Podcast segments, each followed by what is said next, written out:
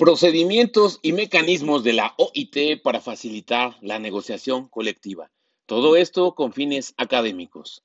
Procedimientos y mecanismos de la OIT para facilitar la negociación colectiva.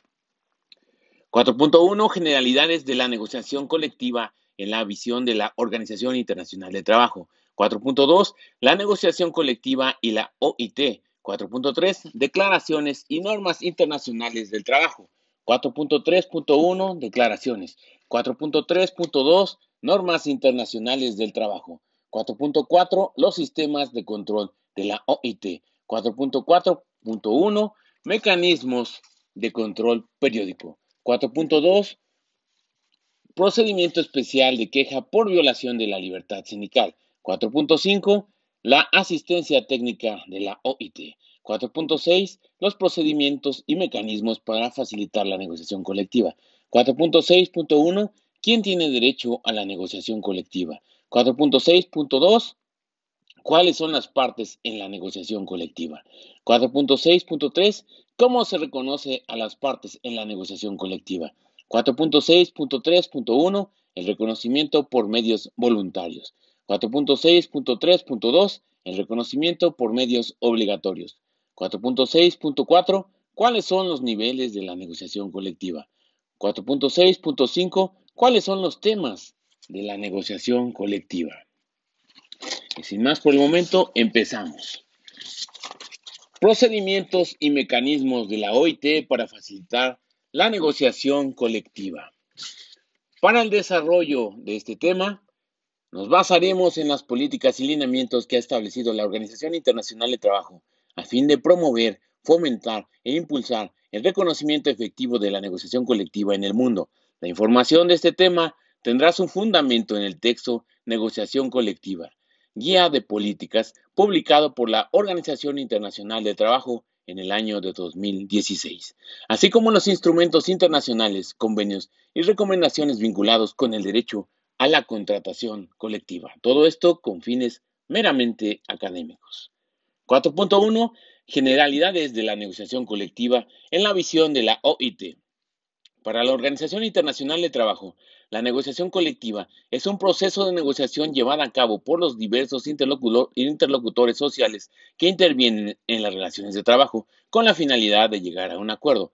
La negociación es una discusión que puede llegar a ser formal o informal, siempre que esté fundada en el principio de buena fe de los participantes en ella. La negociación es una discusión que puede llegar a ser formal o informal siempre que esté fundada en el principio de buena fe de los participantes en ella.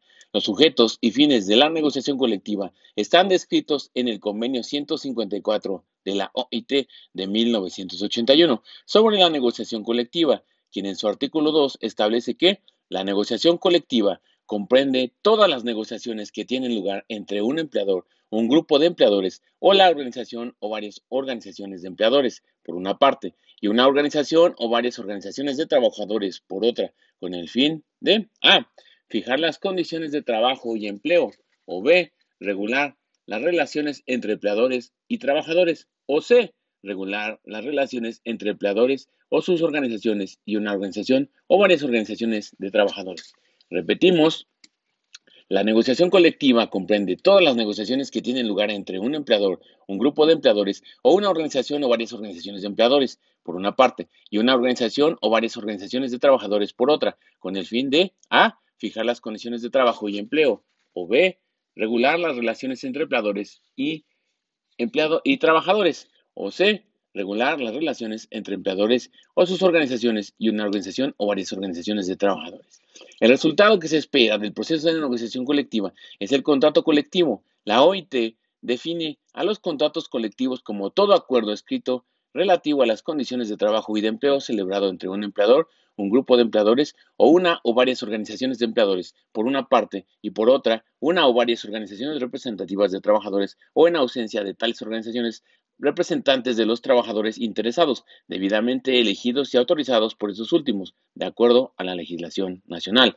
Repetimos, el resultado que se espera del proceso de negociación colectiva es el contrato colectivo. De conformidad con la Organización Internacional de Trabajo, la negociación colectiva Es un principio y derecho fundamental en el trabajo, reconocido como tal en la Declaración relativa a los principios y derechos fundamentales en el trabajo de 1998. Debe ser de celebración libre y voluntaria, pues los acuerdos son establecidos por las partes firmantes, nunca por terceros ajenos a la negociación. Está creada para obligar a las partes contratantes de una eh, parte y a los trabajadores beneficiarios del negocio colectivo por otra debe tener prioridad sobre los contratos individuales de trabajo, salvo que estos últimos establezcan mejores derechos y prestaciones para los trabajadores. Es inherente al diálogo social. Para la OIT, el diálogo social es cualquier forma de negociación consulta o simple intercambio de información entre los representantes de los gobiernos, empleadores y trabajadores sobre temas de interés común. Puede abarcar las consultas y negociaciones bipartitas y tripartitas que se realicen en cualquier nivel. Por medio de las consultas se puede intercambiar información y escuchar los puntos de vista eh, de los interesados respecto de asuntos de interés común. Las consultas pueden complementar a las negociaciones colectivas, nunca reemplazarlas. Los diálogos sociales tripartitos comprenden negociaciones, intercambios de información y puntos de vista de los representantes de los gobiernos, de los representantes patronales y sindicatos obreros. Estos diálogos pueden contribuir en la delimitación del contexto económico y social en el que se desenvuelve la negociación colectiva. Repetimos, de conformidad con la OIT, la, la negociación colectiva es un principio y derecho fundamental en el trabajo, reconocido como tal en la Declaración relativa a los principios y derechos fundamentales en el trabajo de 1998. Debe ser de celebración libre y voluntaria, pues sus acuerdos son establecidos por las partes firmantes, nunca por terceros ajenos a la negociación. Está creada para obligar a las partes contratantes de una parte y a los trabajadores beneficiarios del negocio colectivo por otra.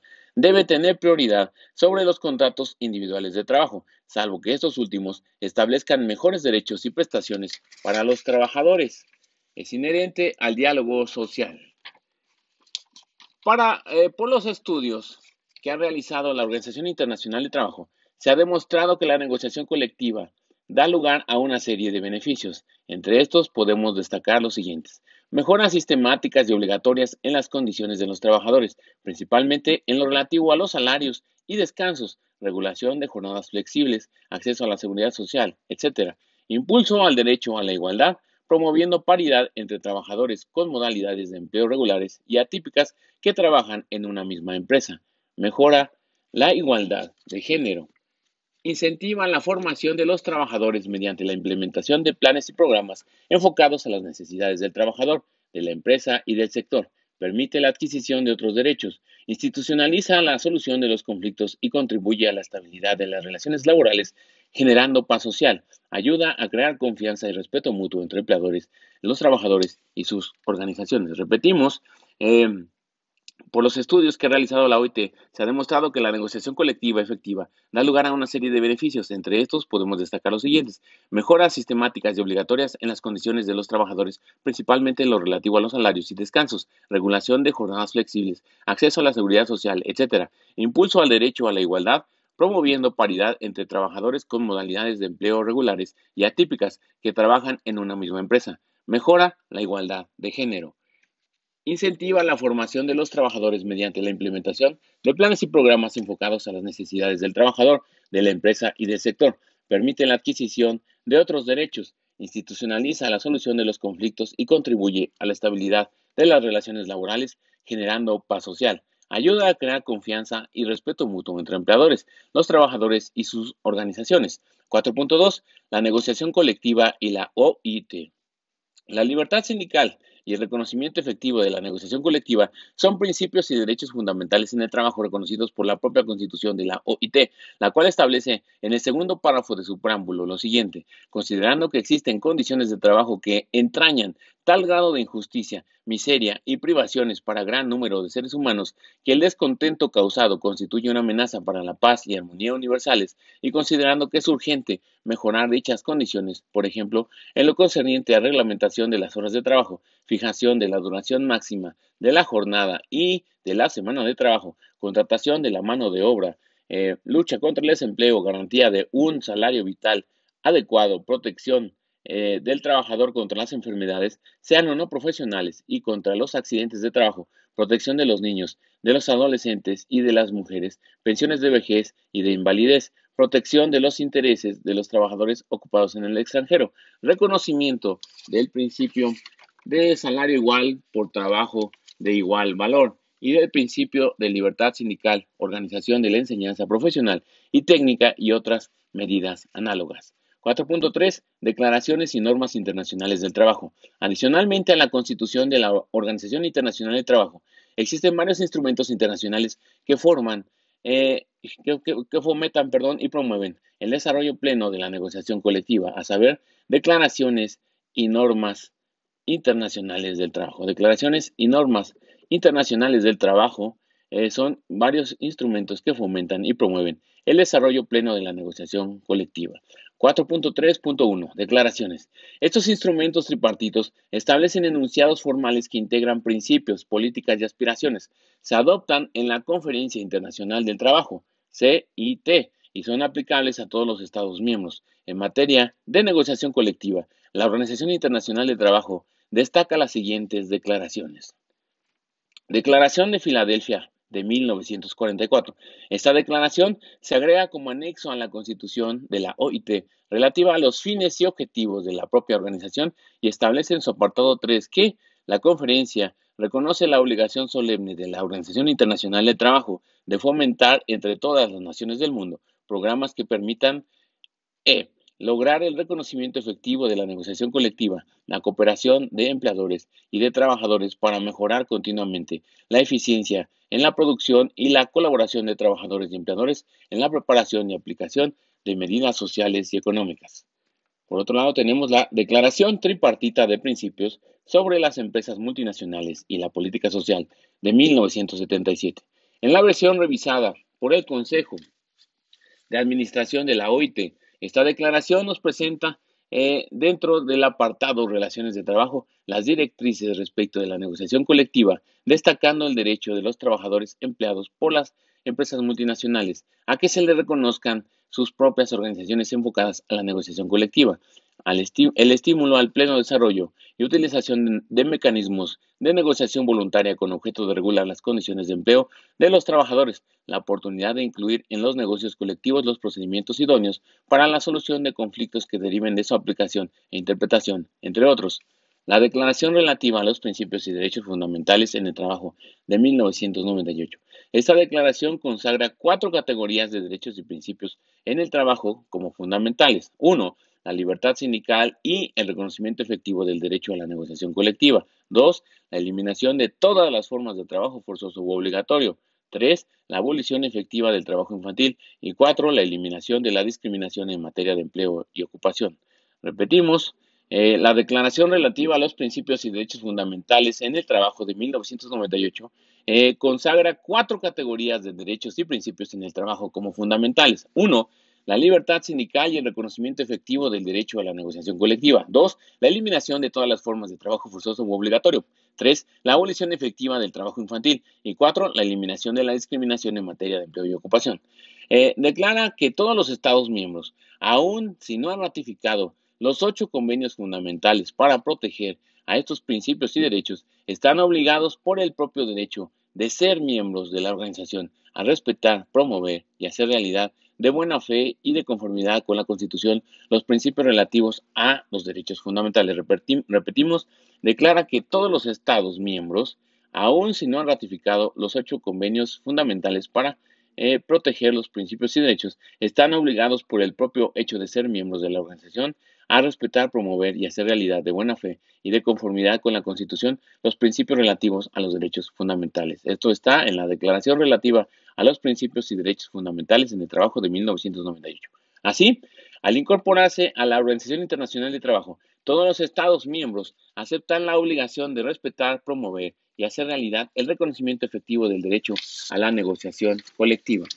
Y por último tenemos la declaración de la OIT sobre la justicia social para una globalización equitativa del 2008.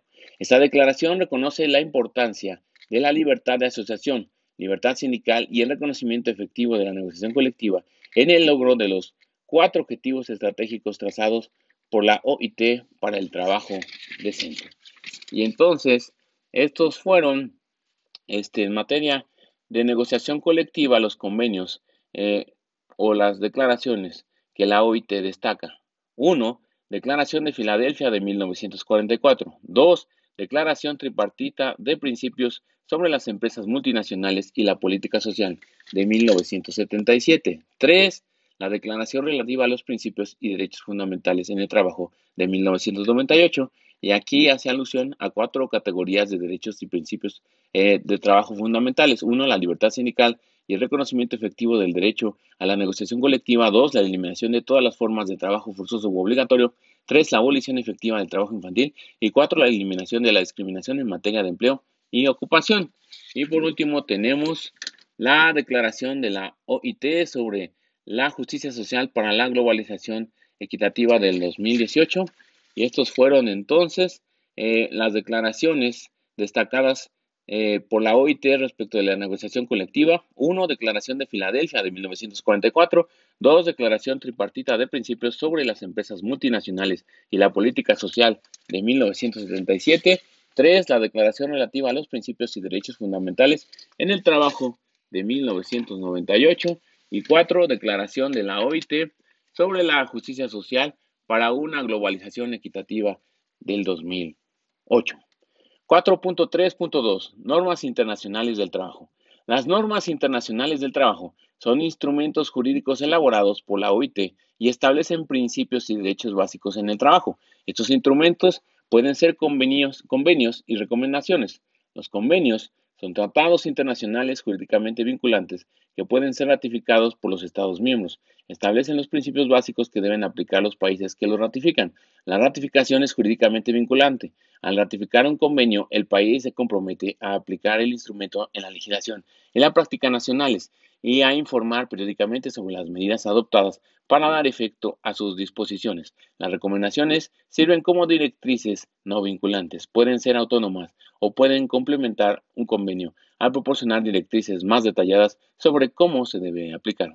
Repetimos, este, las normas internacionales y del trabajo son instrumentos jurídicos elaborados por la OIT y establecen principios y derechos básicos en el trabajo. Estos instrumentos pueden ser convenios y recomendaciones. Los convenios son tratados internacionales jurídicamente vinculantes que pueden ser ratificados por los Estados miembros. Establecen los principios básicos que deben aplicar los países que los ratifican. La ratificación es jurídicamente vinculante. Al ratificar un convenio, el país se compromete a aplicar el instrumento en la legislación y la práctica nacionales y informar periódicamente sobre las medidas adoptadas para dar efecto a sus disposiciones. Las recomendaciones sirven como directrices no vinculantes, pueden ser autónomas o pueden complementar un convenio al proporcionar directrices más detalladas sobre cómo se debe aplicar. El aparato normativo de la OIT de tutela y protección al reconocimiento efectivo de la negociación colectiva se encuentra consagrado principalmente en los siguientes convenios y recomendaciones. Convenio 87 de la OIT sobre la libertad sindical y la protección del derecho de sindicación de 1948. Reconoce en su artículo 2 que los trabajadores y los empleadores, sin ninguna distinción y sin autorización previa, tienen el derecho de constituir las organizaciones que estimen convenientes, así como de afiliarse a estas organizaciones, con la sola condición de observar los estatutos de las mismas. Las autoridades públicas deberán abstenerse de toda intervención que tienda a limitar este derecho o entorpecer su ejercicio legal. Convenio 98 de la OIT sobre el derecho de sindicación y de negociación colectiva de 1949. Este instrumento establece en su artículo 4 que deberán adoptarse medidas adecuadas a las condiciones nacionales cuando ello sea necesario para estimular y fomentar entre los empleadores y las organizaciones de empleadores por una parte y las organizaciones de trabajadores por otra el pleno desarrollo y uso de procedimientos de negociación voluntaria, con objeto de reglamentar por medio de contratos colectivos las condiciones de empleo, los convenios 87 y 98 fueron identificados como parte de los ocho convenios fundamentales de la OIT para tutelar principios y derechos fundamentales en el trabajo. Por otro lado, tenemos el convenio 154 de la OIT sobre la negociación colectiva de 1981. Este convenio define lo que se entiende por negociación colectiva, indicándonos cuáles son las partes que la integran y los objetivos primarios de dichas negociaciones. Recomendación 163 sobre la negociación colectiva de 1981. Complementa al convenio 154 de la OIT al detallar las medidas que podrían adoptar las autoridades públicas y las partes en la negociación para promover la negociación colectiva. Recomendación 91 sobre los contratos colectivos de 1951, la cual contiene directrices para instaurar procedimientos de negociación, concertación, revisión y renovación de contratos colectivos, según métodos acordados entre las partes o establecidos por la legislación o normativa nacional. Esto incluye orientación para ejecutar los contratos colectivos de manera efectiva y para su extensión, interpretación y aplicación. La OIT también reconoce otros convenios y recomendaciones que son necesarios para orientar y asistir a los estados en el reconocimiento efectivo de la negociación colectiva. Convenio 150 sobre la administración del trabajo de 1978 y la recomendación 158 sobre la administración del trabajo del mismo año. Convenio 151 sobre las relaciones de trabajo en la administración pública de 1978 y la recomendación 159 sobre las relaciones de trabajo en la administración pública del mismo año la recomendación 92 sobre conciliación y arbitraje voluntarios de 1951. Repetimos entonces, eh, tenemos este, algunos convenios eh, que, y recomendaciones en el aparato normativo de la OIT de la tutela y protección al reconocimiento efectivo de la negociación colectiva. Entre ellos tenemos el convenio 87 de la OIT sobre la libertad sindical y la protección del derecho de sindicación de 1948, el convenio 98 de la OIT sobre el derecho de sindicación y de negociación colectiva de 1949, el convenio 154 de la OIT sobre negociación colectiva de 1981, la recomendación 163 sobre la negociación colectiva de 1981, la recomendación 91 sobre los contratos colectivos de 1951, el Convenio 150 sobre la Administración de Trabajo de 1978 y la Recomendación 158 sobre la Administración de Trabajo del mismo año, el Convenio 151 sobre las relaciones de trabajo en la Administración Pública de 1978 y la Recomendación 159 sobre las relaciones de trabajo en la Administración Pública del mismo año, la Recomendación 92 sobre conciliación y el arbitraje voluntarios de 1951. 4.4. Los sistemas de control de la OIT. La OIT establece diversos mecanismos de control a fin de garantizar que los Estados miembros cumplan con las obligaciones asumidas en los convenios que han sido ratificados. En el caso específico de la negociación colectiva, los sistemas de control han jugado un papel crucial en la efectiva aplicación de los convenios y recomendaciones que han hecho a fin de garantizar el efectivo reconocimiento de la negociación colectiva. De conformidad con la OIT, el sistema de control se compone de dos mecanismos. 4.4.1 Mecanismos de control periódico. Mecanismos de control periódico. Los países que han ratificado los convenios se ven obligados a informar periódicamente acerca de las medidas adoptadas para su aplicación cada dos años en el caso de los convenios fundamentales. Es por ello que en el año de 1926 se constituyó la Comisión de Expertos de Aplicación de Convenios y Recomendaciones, con el fin de realizar una evaluación técnica imparcial del estado de la aplicación de los convenios ratificados. La CEACR, Comisión de Expertos en Aplicación de Convenios y Recomendaciones, tiene la encomienda de examinar las memorias e informes de los gobiernos sobre los convenios ratificados y su cumplimiento. Recibe comentarios de las organizaciones de trabajadores y empleadores y, de ser necesario, solicitar a los Estados miembros que no estén aplicando plenamente el convenio pertinente que tomen las medidas necesarias para hacerlo. La Comisión de Expertos en Aplicación de Convenios y Recomendaciones, CEACR, publica un informe anual que es examinado por la Comisión Tripartita de Aplicación de Normas de la Conferencia Internacional de Trabajo. La comisión selecciona diversos comentarios de la CEACR, Comisión de Expertos en Aplicación de Convenios y Recomendaciones, que serán objeto de debate e invita a los gobiernos en ellos mencionados a presentar información y responder ante la conferencia. Por lo general, la comisión de la conferencia adopta conclusiones recomendando a los gobiernos que tomen medidas específicas para solucionar un problema o que soliciten asistencia técnica de la Organización Internacional del Trabajo. Procedimiento especial de queja por violación de la libertad sindical. Al adoptarse los convenios 87 y 98 de la OIT, le preocupó la protección del derecho de desindicación en los países que no habían ratificado estos convenios. Por ello, en el año de 1951, el Consejo de Administración llegó a la conclusión de que era necesario establecer un procedimiento de control especial y creó el Comité de Libertad Sindical, CLS, Comité de libertad sindical. Este comité examina las quejas sobre las violaciones de la libertad sindical, haya o no ratificado el país en cuestión los convenios pertinentes. Las organizaciones de empleadores y de trabajadores nacionales o internacionales pueden presentar quejas contra los Estados miembros. Si el Comité de Libertad Sindical, CLS, decide aceptar el caso, solicita al gobierno interesado que presente eh, observaciones para poder establecer los hechos. Y si decide que se ha producido una violación de las normas o de los principios de libertad sindical, emite un informe y formula recomendaciones sobre cómo se podría solucionar la situación. Posteriormente, se solicita a los gobiernos que informen sobre la aplicación de las recomendaciones del Comité de Libertad Sindical, CLS, en los casos en los que el Estado miembro ha ratificado el convenio pertinente. El comité puede remitir ciertos aspectos del caso a la CEACR para su seguimiento. Y recordemos que em, eso estaba anteriormente señalado como la Comisión de Expertos en Aplicación de Convenios y Recomendaciones. 4.5. La asistencia técnica de la OIT. Otro de los mecanismos que tiene la OIT para garantizar que los Estados miembros puedan aplicar los convenios que hayan ratificado consiste en la asistencia técnica que concede el Estado miembro eh, al Estado miembro la oportunidad de contar con asesoramiento personalizado y asistencia técnica, así como de programas de cooperación, investigación e intercambio de conocimientos y formación. 4.6. Los procedimientos y mecanismos para facilitar la negociación colectiva.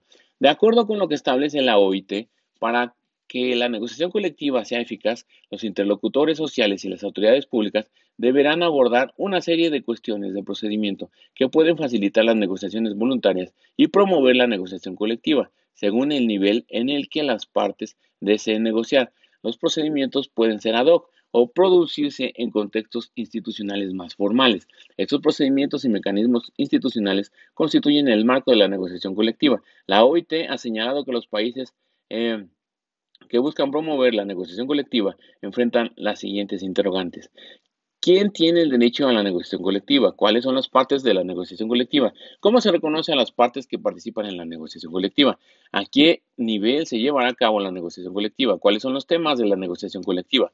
El desarrollo del marco de la negociación colectiva debe ser objeto de consulta eh, de los interlocutores sociales y, de ser posible, de acuerdo con ellos, la OIT ha señalado en el estudio general de las memorias sobre, el convenio 87 sobre la libertad sindical y la protección del derecho de sindicación que, sea cual fuere el sistema que se adopte, este debería tener como objetivo primordial el, el fomento por todos los medios posibles de la negociación colectiva libre y voluntaria negociación colectiva libre y voluntaria entre las partes. Los interlocutores en la negociación deberían gozar de la mayor autonomía posible dentro del marco legislativo y el mecanismo administrativo que se establezca en la materia, a los que puedan recurrir por voluntad propia y de común acuerdo, con el fin de facilitar la celebración de un convenio colectivo. A continuación, y siguiendo la metodología propuesta y los estudios realizados por la OIT, se abordará la respuesta a cada una de las interrogantes anteriormente señaladas. Y antes nada más quisiera eh, repetir o recalcar que tenemos que existen mecanismos eh, de control periódico, que tenemos procedimiento especial de queja por violación de la libertad sindical, eh, asistencia técnica de la OIT y los procedimientos y mecanismos para facilitar la negociación colectiva. Y ahora sí, seguimos. ¿Quién tiene el derecho a la negociación colectiva? Las normas y principios de la OIT señalan que el derecho a la negociación colectiva debe ser reconocido tanto en el sector privado como en el sector público. Los únicos trabajadores que podrían excluirse de este principio general serían los trabajadores de las Fuerzas Armadas, las policías y los funcionarios de alto nivel, que por sus funciones se considera que normalmente tienen el poder decisorio o desempeñan cargos directivos, y los empleados cuyas obligaciones son de naturaleza altamente confidencial. Sin embargo, la OIT determina que las legislaciones deberán señalar hasta qué punto se aplicará a este tipo de trabajadores las garantías previstas por la propia organización. Repetimos, eh, las normas y principios de la OIT señalan que el derecho a la negociación colectiva debe ser reconocido tanto en el sector privado como en el sector público. Los únicos trabajadores que podrían excluirse de este principio general serían los trabajadores de las Fuerzas Armadas, los policías y los funcionarios de alto nivel, que por sus funciones se considera que normalmente tienen el poder decisorio o desempeñan cargos directivos, y los empleadores cuyas obligaciones son de naturaleza altamente confidencial. Sin embargo, la OIT determina que las legislaciones deberán señalar hasta qué punto se aplicarán a este tipo de trabajadores las garantías previstas por la propia organización. La OIT reconoce que si bien es cierto en el texto del convenio 98 no se reconoce exclusivamente el derecho de los trabajadores del sector público a la negociación colectiva en instrumentos internacionales posteriores, se amplía progresivamente la protección de los derechos a la negociación colectiva de los empleados del Estado, Prueba de ello se encuentra en el convenio 151 de la OIT sobre las relaciones de trabajo en la Administración Pública de 1978, quien en su artículo 7 establece que deberán adoptarse, de ser necesario, medidas adecuadas a las condiciones nacionales para estimular y fomentar el pleno desarrollo y utilización de procedimientos de negociación entre las autoridades públicas competentes y de las organizaciones de empleados públicos acerca de las condiciones de empleo o cualquier otros medios que permitan a los representantes de los empleados públicos participar en la determinación de dichas condiciones. En la recomendación 159 sobre las relaciones de trabajo en la Administración Pública de 1978 se establece que, en caso de negociación de las condiciones de empleo de conformidad con la parte cuarta del Convenio sobre las Relaciones de Trabajo en la Administración Pública 1978, las personas u órganos competentes para negociar en nombre de la autoridad pública y los procedimientos para poner en práctica las condiciones de empleo convenidas deberían preverse en la legislación nacional o por otros medios apropiados. En el caso de que existan métodos distintos de la negociación para permitir a los representantes de los empleadores eh, de los empleados públicos participar en la fijación de las condiciones de empleo el procedimiento para asegurar esa participación y para determinar de manera definitiva tales condiciones debería preverse mediante la legislación nacional o por otros medios apropiados. De igual manera, el convenio 154 de la OIT sobre la negociación colectiva en 1981, así como la recomendación 163 sobre la negociación colectiva, ambas de 1981, establecen la posibilidad de extender los beneficios del derecho de la negociación colectiva a los trabajadores de la administración pública a través del establecimiento de modalidades fijadas por la legislación o la práctica nacionales.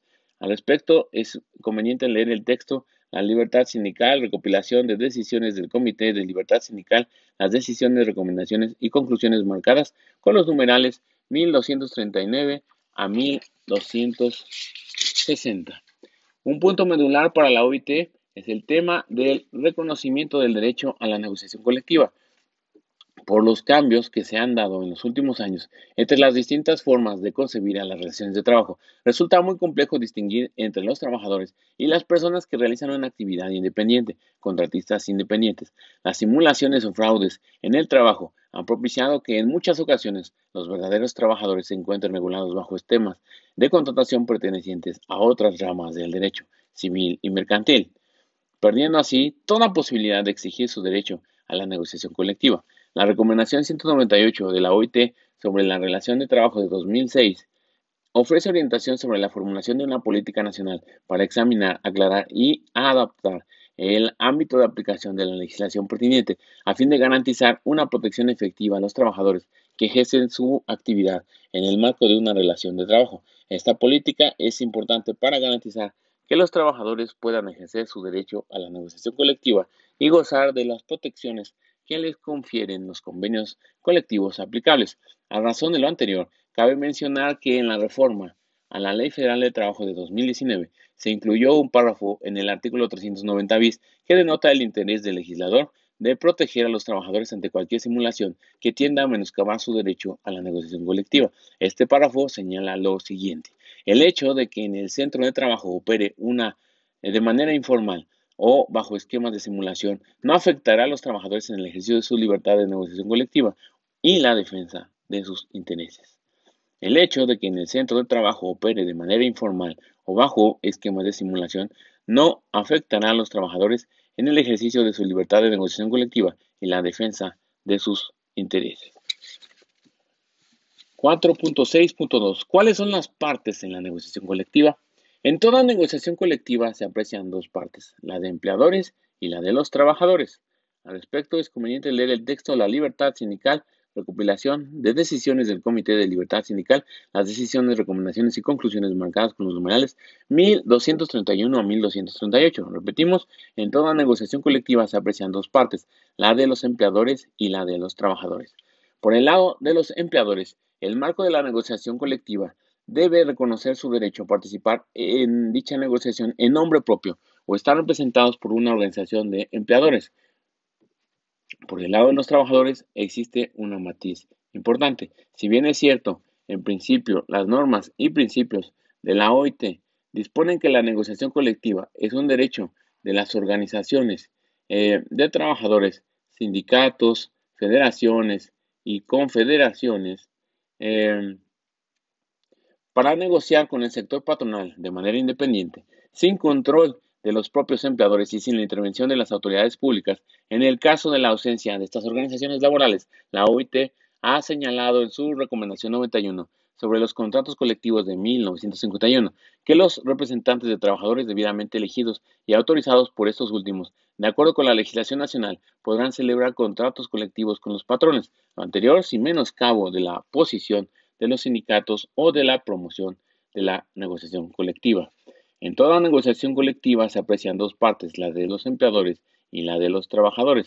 Por el lado de los empleadores, el marco de la negociación colectiva debe reconocer su derecho de participar en dicha negociación en nombre propio o estar representados por una organización de empleadores. Por el lado de los trabajadores existe un matiz importante. Si bien es cierto en principio la norma y principios de la OIT disponen que la negociación colectiva es un derecho de las organizaciones de trabajadores, sindicatos, federaciones y confederaciones para negociar con el sector patronal de manera independiente, sin control de los propios empleadores y sin la intervención de las autoridades públicas. En el caso de la ausencia de estas organizaciones laborales, eh, la OIT ha señalado en su recomendación 91 sobre los contratos colectivos de 1951 que los representantes de los trabajadores debidamente elegidos y autorizados por estos últimos, de acuerdo con la legislación nacional, podrán celebrar contratos colectivos con los patrones. Lo anterior sin menoscabo de la posición de los sindicatos o de la promoción de la negociación colectiva. También ha establecido la OIT en el convenio 135 sobre los representantes de los trabajadores de 1971 que cuando en una misma empresa existan representantes sindicales y representantes de los trabajadores, será necesario adoptar medidas para garantizar que no haya conflictos entre el papel del sindicato, por ejemplo, para negociar y celebrar contratos colectivos, y el papel de los representantes de los trabajadores. Al respecto, es importante leer el texto La libertad sindical, recopilación de decisiones del Comité de Libertad Sindical, las decisiones, recomendaciones y conclusiones marcadas con los numerales 315, 317 a 320, 322, 326 a 330, 332, 334 a 343, 344, 348 a 300 eh, a 418, 348 a 418.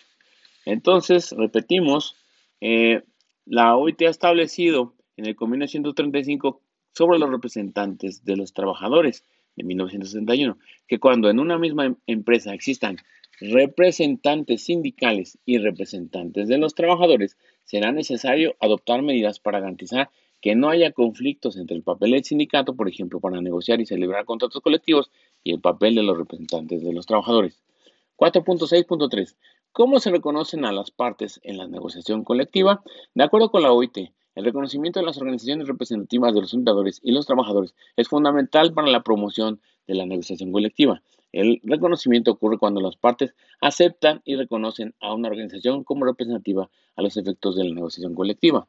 Repetimos, el reconocimiento ocurre cuando las partes aceptan y reconocen a una organización como representativa a los efectos de la negociación colectiva.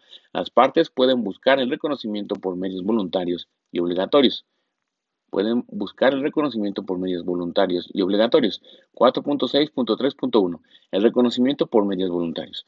Cuando el reconocimiento es voluntario, las partes suelen firmar un acuerdo de reconocimiento mutuo. Este acuerdo puede ser importante para que los empleadores o las organizaciones de empleadores y los sindicatos se reconozcan mutuamente como representantes en la negociación. Fijen los procedimientos que deberán seguir y las cuestiones que se abordarán en la negociación colectiva. 4.6.3.2 El reconocimiento por medios obligatorios. La OIT nos indica que algunas circunstancias pueden dificultar el reconocimiento puramente voluntario de los representantes de la negociación. Por ejemplo, los empleadores podrían estar poco dispuestos o negarse a reconocer y negociar con los sindicatos representativos o en las situaciones en las que haya una proliferación de sindicatos. Podrían surgir controversias con respecto a quién representa a qué trabajadores. Puede darse el caso de sindicatos que compiten entre sí en las negociaciones. Para evitar estas situaciones y ofrecer un marco que fomente la negociación colectiva, la OIT nos indica que los países suelen establecer procedimientos para el reconocimiento obligatorio. Entonces tenemos el reconocimiento voluntario y el reconocimiento obligatorio. Y ahorita estamos en el reconocimiento por medios obligatorios. La existencia de leyes y reglamentos que fijen las condiciones y los procedimientos para el procedimiento también puede contribuir al aumento del reconocimiento voluntario entre las partes. Las autoridades públicas que deseen establecer procedimientos obligatorios para el reconocimiento deben hacerlo en consulta con las organizaciones representativas de los empleadores y los trabajadores con objeto de asegurar que las partes confíen en los procedimientos. También es conveniente, para evitar la controversia, que la determinación de la representatividad recaiga en un órgano que garantice independencia y objetividad de la decisión. Los criterios que se apliquen para determinar la condición representativa de las organizaciones a los efectos de la negociación colectiva deben ser objetivos, preestablecidos y claros con el fin de evitar toda sospecha de parcialidad. De acuerdo con la OIT, algunos eh, países otorgan derechos de negociación exclusivo a un sindicato o un grupo de sindicatos que representan a la mayoría de los trabajadores. En otros países, los marcos de negociación colectiva permiten que varios sindicatos estén reconocidos y puedan negociar los contratos colectivos. Según los órganos de control de la OIT, cuando la legislación dispone un procedimiento para el reconocimiento de los sindicatos como agentes negociadores exclusivos que representan a todos los trabajadores y no solo a sus miembros, deberán observarse ciertas garantías, como la concesión del certificado de reconocimiento por un órgano independiente, la elección de la organización representativa mediante el voto de la mayoría de los trabajadores de las unidades de negociación interesadas, el derecho de toda organización que en una elección previa no haya logrado obtener un número suficiente de votos a solicitar una nueva votación después de un periodo estipulado. Y el derecho de una nueva organización no, certifica, no certificada a solicitar una nueva votación después de que haya transcurrido un plazo razonable. Entonces, este, repetimos, eh, la OIT establece que cuando la legislación dispone un procedimiento para el reconocimiento de los sindicatos como agentes negociadores exclusivos que representen a todos los trabajadores, deberá observar ciertas garantías, que son la concesión del certificado de reconocimiento por un órgano independiente, la elección de la organización representativa mediante el voto de la mayoría de los trabajadores de las unidades de negociación interesadas, el derecho de toda la organización que eh, en una elección previa no hayan logrado obtener el número suficiente de votos a solicitar una nueva votación después de un periodo estipulado y el derecho de una nueva organización no certificada a solicitar una nueva votación después de que haya transcurrido un periodo razonable. La OIT ha establecido que en los sistemas en los que la legislación confiere derechos exclusivos de negociación al sindicato más representativo, los sindicatos minoritarios deben mantener el derecho de representar a sus miembros en asuntos que no constituyan negociación colectiva como es el manejo de reclamaciones o la consulta de comités en el lugar de trabajo. Repetimos, la OIT ha establecido que en los sistemas en los que la legislación confiere derechos exclusivos de negociación al sindicato más representativo, los sindicatos minoritarios deben mantener el derecho de representar a sus miembros en asuntos que no constituyan negociación colectiva. En los casos en que ningún sindicato represente el porcentaje necesario para obtener derechos exclusivos de negociación, los derechos de negociación deberán conferir a todos los sindicatos que negociarán en nombre de sus miembros. Debido a que el reconocimiento es la piedra angular de la negociación colectiva, el reconocimiento es la piedra angular de la negociación colectiva, la OIT nos ha enseñado que es importante que las autoridades públicas fomenten con especial dedicación el reconocimiento mutuo de los interlocutores sociales a los fines de la negociación. Por ello, recomienda la OIT que en el diseño de los procedimientos de reconocimiento que señalen las leyes nacionales deberá tenerse en cuenta algunas de las siguientes consideraciones. Establecer el ámbito para el que se solicita el reconocimiento, definiendo la unidad de negociación y delimitando el territorio, industria, sector, ocupación, empresa o unidad de trabajo, con el fin de garantizar el reconocimiento efectivo de los derechos de negociación colectiva, el ámbito de la unidad negociadora debería permitir que los grupos de trabajadores vinculados defiendan sus intereses comunes, regular que los procedimientos de reconocimiento sean rápidos y eficaces y que no causen demoras innecesarias, no fijarse en un nivel que obstaculice el desarrollo pleno de la negociación colectiva, contemplar procedimientos para resolver conflictos por cuestiones de reconocimiento, por ejemplo, celebrando una votación, establecer un mecanismo que dé cuenta de los cambios que pueden ocurrir con el transcurso del tiempo en la representatividad de las partes negociadoras. Al respecto, es importante leer el texto La libertad sindical, recopilación de decisiones del Comité de Libertad Sindical, las decisiones, recomendaciones y conclusiones marcadas con los numerales 1342 a 1403. 4.6.4. ¿Cuáles son los niveles en la negociación colectiva? De acuerdo con la OIT, el nivel al que se llevan las negociaciones colectivas es muy importante. El régimen jurídico nacional de la negociación colectiva deberá ser tal que permita que los distintos interlocutores sociales realicen sus negociaciones colectivas en el nivel de su preferencia. Cuando existan diversos niveles, la legislación deberá establecer mecanismos de coordinación a efecto de que puedan coexistir todos los niveles sin verse afectados. Es por ello que la OIT recomienda que las autoridades públicas deben fomentar el desarrollo de marcos de negociación colectivos inclusivos, absteniéndose de imponer el nivel de la negociación colectiva a las partes negociadoras. Así, la negociación colectiva puede celebrarse eh, con un empleador único a nivel de la empresa, establecimiento planta, o con múltiples empleadores a nivel sectorial, regional o interprofesional centralizado. De acuerdo con los estudios de la OIT, la negociación colectiva podrá realizarse en los siguientes niveles. Nivel del lugar de trabajo, establecimiento o planta. Nivel de la empresa. Nivel de la industria, sector o rama de actividad. Nivel municipal o regional nivel profesional o interprofesional, nivel nacional o una combinación de estos niveles. Repetimos, de acuerdo con los estudios de la OIT, la negociación colectiva podrá realizarse en los siguientes niveles. Nivel del lugar de trabajo, establecimiento o planta, nivel de la empresa, nivel de la industria, sector o rama de actividad, nivel municipal o regional, nivel profesional o interprofesional, nivel nacional o una combinación de estos niveles. Al respecto, es bueno leer La Libertad Sindical, recopilación de decisiones del Comité de Libertad Sindical, las decisiones, recomendaciones y conclusiones marcadas con los números 1404 a 1412. 6.5. ¿Cuáles son los temas de la negociación colectiva? ¿Cuáles son los temas de la negociación colectiva?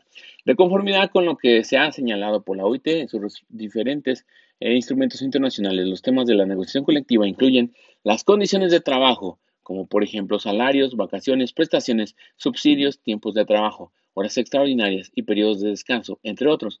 Las condiciones de empleo, como pueden ser las reglas de determinación de los ascensos, traslados y despidos. Y finalmente, la regulación de las relaciones entre los empleadores o las organizaciones de empleadores y uno o más sindicatos.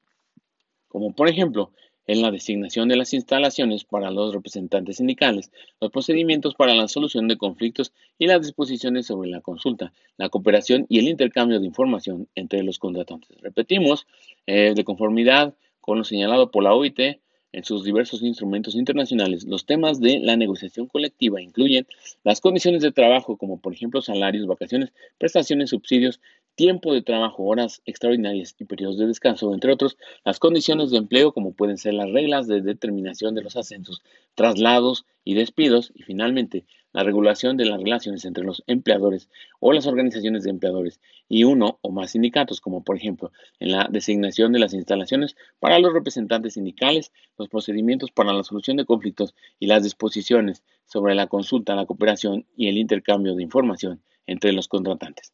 Para la OIT, el marco de la negociación colectiva debe dejar a las partes negociadoras un amplio margen para decidir los temas que deseen incluir en su agenda de negociación. Los órganos de control consideran que, en general, las medidas adoptadas para restringir el ámbito de las cuestiones negociables son incompatibles con las normas y los principios internacionales del trabajo relativos al derecho de negociación colectiva. Hay algunas excepciones, como la prohibición de ciertos temas por motivo de orden público, que podrían incluir cláusulas discriminatorias, cláusulas de seguridad sindical y cláusulas que son contrarias a la protección mínima establecida en la legislación. Finalmente, la OIT nos indica que hoy en día la variedad de los temas que abordan las negociaciones colectivas se ha ampliado progresivamente, permitiendo armonizar los distintos intereses en cláusulas innovadoras. De una nueva parte, eh, las negociaciones colectivas han sido fuente para la creación de nuevos derechos para la clase trabajadora, como por ejemplo licencias especiales, prestaciones extralegales, bonos y gratificaciones, entre otros. Han sido este, fuente de nuevos derechos de, para la clase trabajadora, como por ejemplo licencias especiales, prestaciones extralegales, bonos y gratificaciones, entre otros. Asimismo, se han incorporado cláusulas que impulsan el reconocimiento de los derechos a la igualdad, a la no discriminación y a la equidad de género. Al respecto, es importante leer las decisiones, recomendaciones y conclusiones marcadas con los numerales 1289 a 1312 del texto La libertad sindical, recopilación de decisiones del Comité de Libertad Sindical. 4.7. Principios de la OIT relativos al derecho de negociación colectiva. Del texto Negociación colectiva, Guía de Políticas, publicado por la OIT en el año de 2016, se nos indica un resumen de los principios relativos a la negociación colectiva que emanan de las declaraciones, convenios y recomendaciones de la OIT, así como de la Comisión de Expertos en aplicación de convenios y recomendaciones y del Comité de Libertad Sindical. Estos principios son los siguientes. 1. La negociación colectiva es un derecho fundamental que todos los miembros aceptan por su mera pertenencia a la Organización Internacional de Trabajo y que están obligados a respetar, promover y hacer realidad de buena fe. 2. El derecho de negociación colectiva corresponde a las organizaciones de trabajadores de todos los niveles, así como a los empleadores y a sus organizaciones. La negociación colectiva con representantes de trabajadores no sindicalizados debería ser posible únicamente cuando no existan sindicatos en el nivel de que se trate. Se deberá adoptar medidas para evitar que los acuerdos directos con los trabajadores no sindicalizados se utilicen con fines antisindicales. 3. El derecho de negociación colectiva es aplicable a todos los trabajadores en los sectores público y privado. Las únicas excepciones se refieren a las Fuerzas Armadas y a la Policía, así como a los funcionarios públicos empleados en la Administración del Estado. 4. El contenido de la negociación colectiva se centra en las condiciones de trabajo y empleo, así como en la regulación de las relaciones entre los, empleadores y los trabajadores y sus respectivas organizaciones. El concepto de condiciones de trabajo no solo comprende las condiciones de trabajo tradicionales, jornada de trabajo, jornadas extraordinarias, periodos de descanso, salarios, etc., sino también las cuestiones que las partes decidan contemplar libremente, como las que suelen incluirse en el ámbito de las condiciones de empleo o, en sentido estricto, ascensos, traslados, supresión de puestos sin previo aviso, etc. 5. La negociación colectiva debe ser libre y voluntaria y debe respetar el principio de la autonomía de las partes. 6. Si bien es aceptable que el sindicato que represente a la mayoría o a un alto porcentaje de los trabajadores en una unidad de negociación goce de derechos de negociación preferentes o exclusivos, en los casos en que ningún sindicato cumpla estas condiciones o que no goce de estos derechos exclusivos, los sindicatos minoritarios deberían al menos poder concluir un convenio colectivo o directo en nombre de sus propios afiliados. 7. La negativa injustificada a reconocer las organizaciones más representativas o la imposición del requisito de un porcentaje elevado de representatividad para el reconocimiento de un agente de negociación colectiva puede dificultar la promoción y el desarrollo de la negociación colectiva libre y voluntaria. 8. La negociación colectiva debe poder desarrollarse en cualquier nivel, tanto en el plano nacional como en el empresarial. También deben poder desarrollarla las federaciones y las confederaciones. Por consiguiente, una legislación que imponga unilateralmente el nivel de la negociación colectiva o lo fije imperativamente plantea problemas de incompatibilidad en el convenio número 98. 9. El principio de la negociación de buena fe se traduce en la práctica de varias obligaciones para las partes interesadas, a saber, 1. Reconocer las organizaciones representativas. 2. Procurar llegar a un acuerdo. 3.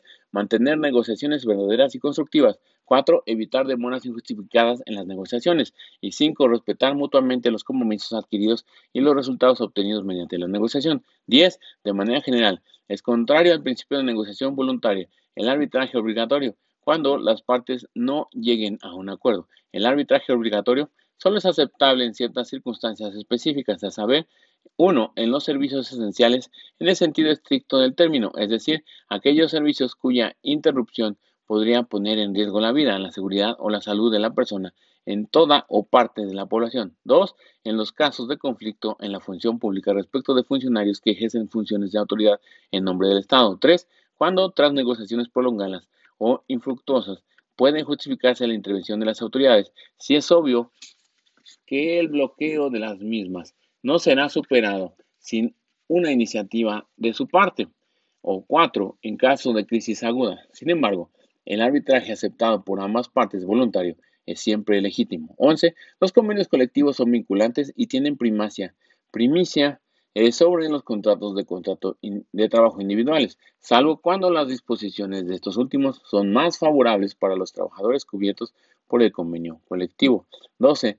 Una de las principales restricciones al principio de la negociación colectiva libre y voluntaria es la obligación de someter los convenios colectivos a la aprobación previa de las autoridades, en particular las autoridades administrativas o presupuestarias. Las disposiciones de esta índole son compatibles con el convenio número 98, a condición de que el rechazo de la aprobación se limite a aquellos casos en que el convenio colectivo presente vicios de forma o no se ajuste a las normas mínimas establecidas por la legislación general del trabajo, si la legislación confiere a las autoridades una facultad discrecional plena para rechazar la homologación o establecer que la aprobación debe obedecer a criterios tales como la compatibilidad con la política general o económica del gobierno o con las orientaciones oficiales en materia de salarios o de condiciones de empleo, está de hecho subordinando la puesta en vigor del convenio a una aprobación previa, situación que configura una violación del principio de autonomía de las partes. La prórroga obliga de la validez de los convenios colectivos impuesta por ley, situación distinta de la ultraactividad de los convenios colectivos al término de su vigencia prevista en ciertas legislaciones cuando las partes no se ponen de acuerdo sobre un nuevo convenio colectivo. Solo sería admisible excepcionalmente en caso de crisis nacional o local grave de carácter no económico y por breves periodos de tiempo. 13 las limitaciones impuestas por las autoridades al contenido de los futuros convenios colectivos, sobre todo en materia salarial, en cumplimiento de las políticas de estabilidad económica o de ajuste estructural que resulten necesarias. Son admisibles a condición de que se celebre una consulta previa al respecto con las organizaciones de trabajadores y empleadores y de que estas restricciones, uno, se apliquen como medida excepción excepcional. Dos, se limiten a lo indispensable. Tres, no sobrepasen un periodo razonable. Y cuatro, vayan acompañadas de garantías destinadas a, a proteger de manera efectiva el nivel de vida de los trabajadores interesados y particularmente de aquellos que puedan resultar más afectados. ¿Ok? Pues esto fue entonces lo que es el nuevo paradigma del derecho colectivo de trabajo y en especial el tema que nos tocó el día de hoy, que son los procedimientos y mecanismos de la OIT para facilitar la negociación colectiva. Un breve resumen. 4.1 Generalidades de la negociación colectiva en la visión de la OIT. 4.2 La negociación colectiva y la OIT.